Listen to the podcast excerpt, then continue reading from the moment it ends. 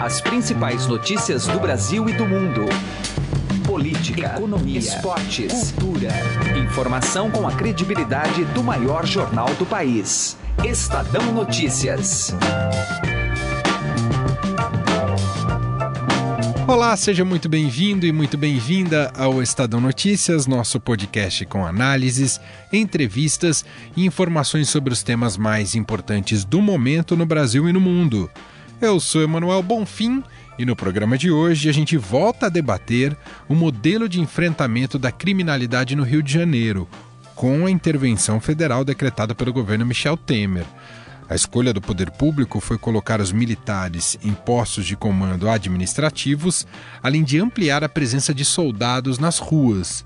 De imediato, há uma reação positiva da população, pois se percebe um Estado mais atuante e presente, em contraponto ao abandono habitual. Mas do ponto de vista prático, a pergunta que fica é: vai funcionar? As quadrilhas de narcotraficantes, por exemplo, serão desmontadas? Conversamos sobre o assunto com um especialista, o professor Tiago Rodrigues. Ele é coordenador de pós-graduação em estudos estratégicos e relações internacionais da Universidade Federal Fluminense. E ele estuda justamente o emprego de Forças Armadas para combater grupos narcotraficantes na América Latina. Segundo Tiago, o modelo aplicado no Rio de Janeiro remete diretamente à experiência mexicana, em que se escolheu a militarização para tentar exterminar os cartéis e o mercado ilegal de drogas. O resultado, porém, não foi nada animador por lá. Tiago ainda comenta nessa entrevista, além de falar do caso mexicano, se a abordagem do Uruguai em relação à maconha pode dar pistas para se buscar um caminho mais eficiente na questão das drogas no Brasil e no mundo. Vale a pena dar uma ouvida na entrevista. Confira ainda nesta edição a nossa tradicional agenda econômica da semana, que sempre apresentamos às segundas-feiras, com os comentários da editora do Broadcast Econômico, Silvia Araújo. O foco destes próximos dias está todo no resultado do PIB do último trimestre, que será divulgado na próxima quinta-feira. Estes são os destaques de hoje do Estadão Notícias que você pode ouvir e assinar tanto no iTunes quanto em aplicativo para o Android. E também pode nos seguir nas plataformas de streaming Deezer e Spotify. Nas duas, é só colocar no campo de buscas o nome do programa e passar a acompanhar todas as nossas publicações.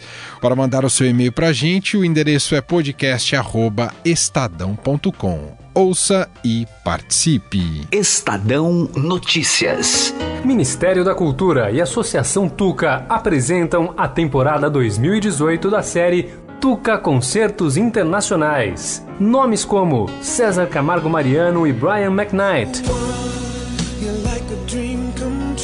Orquestra de Câmara Concertgebouw e Sarah Chang. Diane Reeves. E Brent for Marsalis compõem a temporada. Garanta já a sua assinatura. Ligue 2344 1051 ou acesse tuca.org.br. 100% da bilheteria é revertida para o tratamento de crianças e adolescentes com câncer. Lei de Incentivo à Cultura, Ministério da Cultura, Governo Federal, Brasil, Ordem e Progresso. Estadão Notícias. Nosso assunto agora é a intervenção federal no estado do Rio de Janeiro, combate à criminalidade e os posicionamentos estratégicos ou não, planejados ou não, dos governos, governo federal e também nas esferas estaduais, a gente convidou para um bate-papo o Tiago Rodrigues, ele é professor e coordenador da pós-graduação em estudos estratégicos e relações internacionais da Universidade Federal Fluminense e ele é um pesquisador dessa área, efetivamente, né, sobre militarização, combate ao narcotráfico e estudando os exemplos na América Latina, especial México e Brasil. Tiago, obrigado por nos atender, tudo bem com você?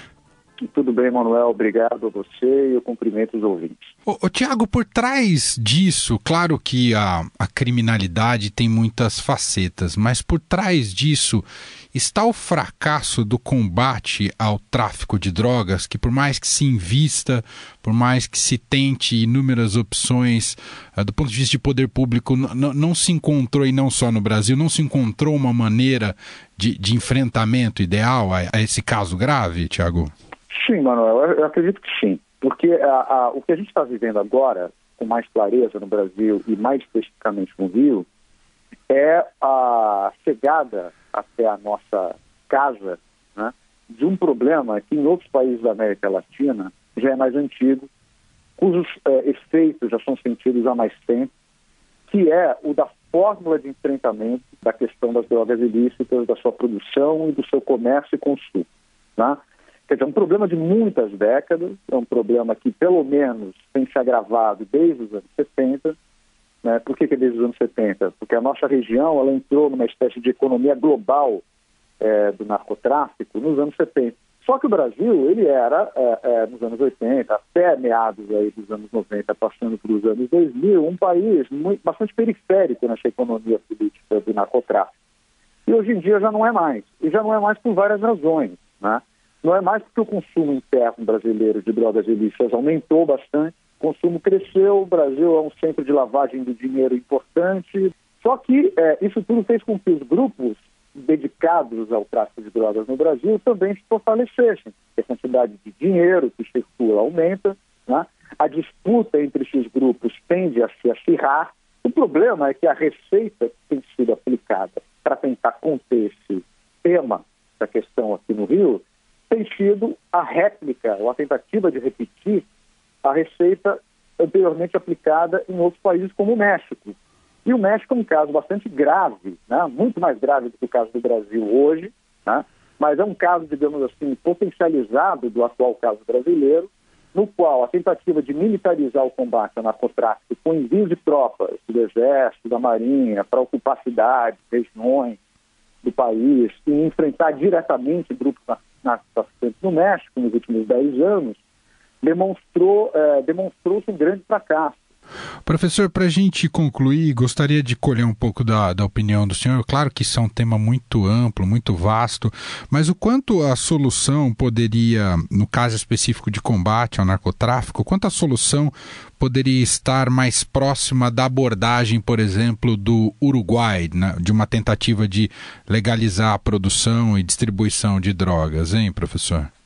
É, o caso uruguaio é um caso muito interessante, mas é um caso que tem que ser olhado com bastante é, particularidade. Né? O Uruguai, ele avançou nos últimos anos na legalização da maconha, né? com um controle do Estado bastante grande desse processo, né? bastante grande. O Estado é, uruguaio tem uma secretaria específica para lidar com o tema da legalização da maconha, tem feito um cadastramento de usuários, tem cadastrado os lugares de venda autorizada, tem cadastrado os produtores autorizados e faz um grande, uma grande vigilância, um grande controle de todo esse circuito. Né? Então, não existe um mercado livre né, de maconha é, legal no Uruguai. Existe um mercado controlado e bastante controlado pelo Estado. A ideia é que o preço da maconha seja sempre um, da maconha legal, seja sempre um preço competitivo com o da maconha ilegal para desmontar o mercado ilícito da maconha. Né? Então, essa experiência é interessante. Agora, o Uruguai é um país muito pequeno, é um país de 4 milhões de habitantes. Né? O tema é apenas relacionado à maconha, ou seja, as outras drogas ilegais continuam ilegais, o mercado continua ilegal e sendo reprimido. Né? Então, é um caso bastante específico. Para falar de um país das dimensões do Brasil, né, e com os problemas que acompanham a dimensão continental brasileira, a gente não pode simplesmente copiar né, um modelo aplicado ao Uruguai. Eu acredito que a ilegalidade das drogas, a proibição das drogas, ela é a fonte original do problema, porque o mercado ilícito ele foi produzido desde os anos 1910, 1920 a partir de uma ilegalização crescente de várias drogas que não fez com que o consumo acabasse. Então, copiar, não existe uma fórmula ainda. O que, a gente, o que, o que existe no mundo é a fórmula da proibição das drogas. Essa fórmula tem mais ou menos 100 anos. Nós sabemos, por, por série histórica, acompanhando esse processo todo, que esse modelo não deu certo para alcançar aquilo que ele se propunha. Ou seja, o controle, a diminuição e até, em certos casos, o fim do uso de algumas drogas. Né? Não deu certo. São 100 anos de repressão, muitas tentativas de reforma, de atualização, de aperfeiçoamento da repressão, com militares, sem militares, com investigação, com inteligência, com controle internacional, etc. Bom, enfim, esse modelo é um modelo fracassado no mundo inteiro. Né? No mundo inteiro. Não tem nenhum lugar onde o proibicionismo tenha dado certo para alcançar o fim de acabar com o mercado das drogas, é, de algumas dessas drogas né, que foram proibidas. Então, a gente sabe disso. Agora, o modelo contrário, que é o modelo da legalização, a gente também não sabe, porque ele simplesmente não existe. Então, assim, o modelo da legalização é um modelo que eu acho que deve ser olhado com mais atenção, mas que tem que ser pensado é, sempre levando em consideração o país em que se de, de que se trata e, mais do que isso, né, o tipo de droga se tem diante de si. Mas o Uruguai, isoladamente, né, é, uma prática dessas, ele não vai conter o mercado de proporções globais que faz hoje uma lucratividade, extrai uma lucratividade imensa de outras drogas, como as drogas sintéticas, ainda a cocaína, ainda a heroína, os opiáceos, né? e, que é, e que é um mercado que tem é, tantas ramificações e mobiliza tantos interesses que é muito difícil de ser desmontado. Muito bem, tivemos praticamente uma aula aqui. Ouvimos o professor Tiago Rodrigues, professor e coordenador da pós-graduação em Estudos Estratégicos e Relações Internacionais da Universidade Federal Fluminense, com base nessa intervenção federal no Rio de Janeiro, que isso suscita de reflexão e debate a partir de agora. Professor, muito obrigado pela atenção, tempo disponibilizado aqui com a gente. Um abraço para o senhor. Eu agradeço e que a gente continue pensando criticamente sobre essa situação brasileira. Essa oportunidade foi muito boa. Espero que tenha ajudado uh, o ouvinte a pensar um pouco mais sobre uh, o Brasil atual. Estadão Notícias. Economia. A divulgação do resultado do PIB de 2017 é o principal tema da agenda econômica desta semana, sempre tradicional às segundas-feiras aqui em nosso programa. Acompanhe a partir de agora a conversa de Raíssen Abac com editora de economia da Agência Estado e colunista da Rádio Dourado, Silvia Araújo. Hora de conferir a agenda econômica da semana com a Silvia Araújo. Essa semana tem o PIB, do qual a gente já vai falar daqui a pouquinho, né, Silvia? Mas também tem outros assuntos, né? Pois é, final de mês e começo de mês, né? Essa semana é bem interessante. Então, vamos começar aqui com a, a dívida pública e também as contas aí do setor externo. Dívida que é uma preocupação sempre, né? O governo vai ter que cortar mais gastos por causa da não reforma da Previdência. É, pois é. Esse é o calcanhar de Aquiles ali ali no, nas contas públicas, né? A dívida pública, principalmente na relação dívida é, com o PIB. E essa relação dívida-PIB vem crescendo muito e preocupa bastante o governo. Uhum. E é um dado que as agências de classificação de risco olham bastante lá fora é, para manter as notas do país, para dar rebaixamento ou para aumentar ali a classificação de risco do país. Então é um dado bem interessante e a gente tem notado ali na dívida pública é, algo interessante também. Uma parte da dívida, aquela que está indexada na Selic, essa parte está caindo. Então, por conta dessa queda toda de juros que a gente viu ao longo do ano passado, teve uma melhora nesse perfil da dívida que é indexado pela Selic. Mas a dívida é composta aí também uhum. por outros indexadores, né? Papéis com outros indexadores. Você tem indexador de inflação. Esse também melhorou, porque a gente teve uma queda é, bastante significativa da inflação no ano passado. Você tem os títulos pré-fixados e você tem títulos indexados aí é, hibridamente, né, uhum. né, com sendo compostos por dois tipos de indexador. Sai também, então, outro assunto ligado é o resultado primário, né? Sai o resultado primário, então a gente tem o resultado do governo central, né, que é Banco Central, Tesouro e, e União, e ali tem a Previdência aí no meio, então uhum. aquele déficit da Previdência que sempre pressiona esse resultado, e sai também no dia seguinte o resultado do setor público consolidado, porque aí já se agrega a essas contas também os resultados dos estados e dos municípios. Tá certo. Bom, seguindo com a agenda, a gente tem operações de crédito sendo divulgadas também, né? Também. As operações de crédito é interessante porque, olhando para esse número das operações de crédito e também pelo, na coletiva, pelas expectativas ali que o Banco Central tem para o crédito no país, a gente também consegue linkar isso com a retomada da atividade, porque a atividade também, é, essa retomada está ligada ali aí nas uhum. condições de crédito que as empresas vão ter e também no crédito para pessoa física e para outras modalidades de financiamento. Outro assunto importante da semana, a gente vai saber como é que está o emprego no Brasil. PNAD emprego, contínua? PNAD contínua. Na quarta-feira sai esse indicador, é o indicador do mês de janeiro. E vamos olhar se a largada do ano de 2018 com relação a essa taxa aí de emprego e desemprego se melhora um pouco, né, uhum. Heisen? Se essa melhora de atividade, ela se reflete aí nas condições de emprego do país. Sexta-feira, no, no outro indicador, o IBGE mostrou 26 milhões e meio né, de pessoas. É, é um recorde da PNAD, né? Então ele, ele amplia um pouco, porque nessa PNAD aí contínua é, do, do, IBGE que a gente divulga ali, que a gente comenta aqui também é, no programa, é, essa PNAD ela está na taxa ali de 12% mais ou menos, uhum. de 12 milhões de desempregados, né? Lembrando que ela já chegou a 14. Sim. Então a gente teve ali um, um, um aumento no emprego, no emprego informal, que a gente tem frisado bastante uhum. aqui, mas tem caído um pouco. Certo. E essa outra PNAD, ela considera ali as pessoas que estão procurando emprego, tem um recorte ampliado. Dá um número maior, e né? 26,5. Gente que fala que ela é né? mais realista, inclusive, do que a outra. Tá né? certo. Bom, mas uh, acho que a grande expectativa da semana vai para quinta-feira, né? Que sai o, o PIB, para a é. gente saber a abertura do mês de março, né? A gente vai ter aí a divulgação do PIB do quarto trimestre do ano passado e também do ano inteiro, do ano de 2017.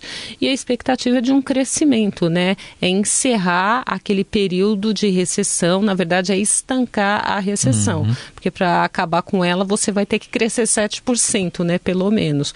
Então, existe uma expectativa de que a taxa de crescimento no ano passado tenha ficado ali ao redor de 1%. Uma leitura interessante interessante desse PIB, um recorte bacana para a gente olhar, é principalmente o que aconteceu no quarto trimestre. Porque o quarto trimestre, é, há uma expectativa de que houve um impulso da economia ali no quarto trimestre, e isso já joga a luz para o ano de 2018.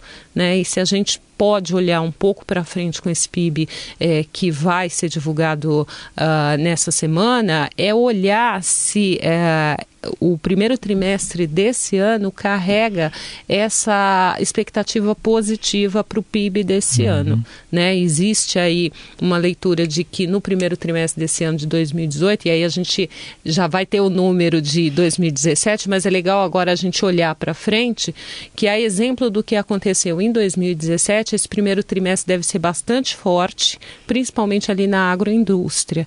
E no PIB de 2017 a gente vai observar bem isso que o primeiro trimestre do ano passado uhum. acabou defendendo essa taxa de crescimento que deve ser apresentada aí em torno de 1%. E com, bom, dependendo do que, do que sair, com todas as consequências políticas, né? a, gente, a gente já viu semana passada o ministro da Fazenda falando que pode ser candidato. É, o número vai ser bom, né? Se a vai gente levar em consideração que tivemos dois anos seguidos de recessão, de taxa negativa, se apresentar ali um crescimento de 1% já é alguma uhum. coisa, é mostrar que você realmente conseguiu, com algumas variáveis, principalmente a variável da queda da taxa de juros, você conseguiu ter um pouquinho é, de ânimo ali na atividade econômica, né?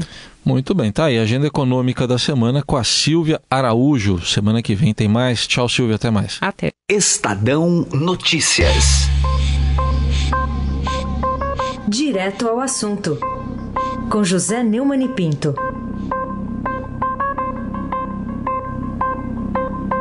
A prisão de Orlando Diniz, presidente da Federação do Comércio do Rio e, por extensão, do Serviço Social do Comércio, e da Federação Nacional do Comércio, lá a FENAC, o SESC, é uma surpresa aparente.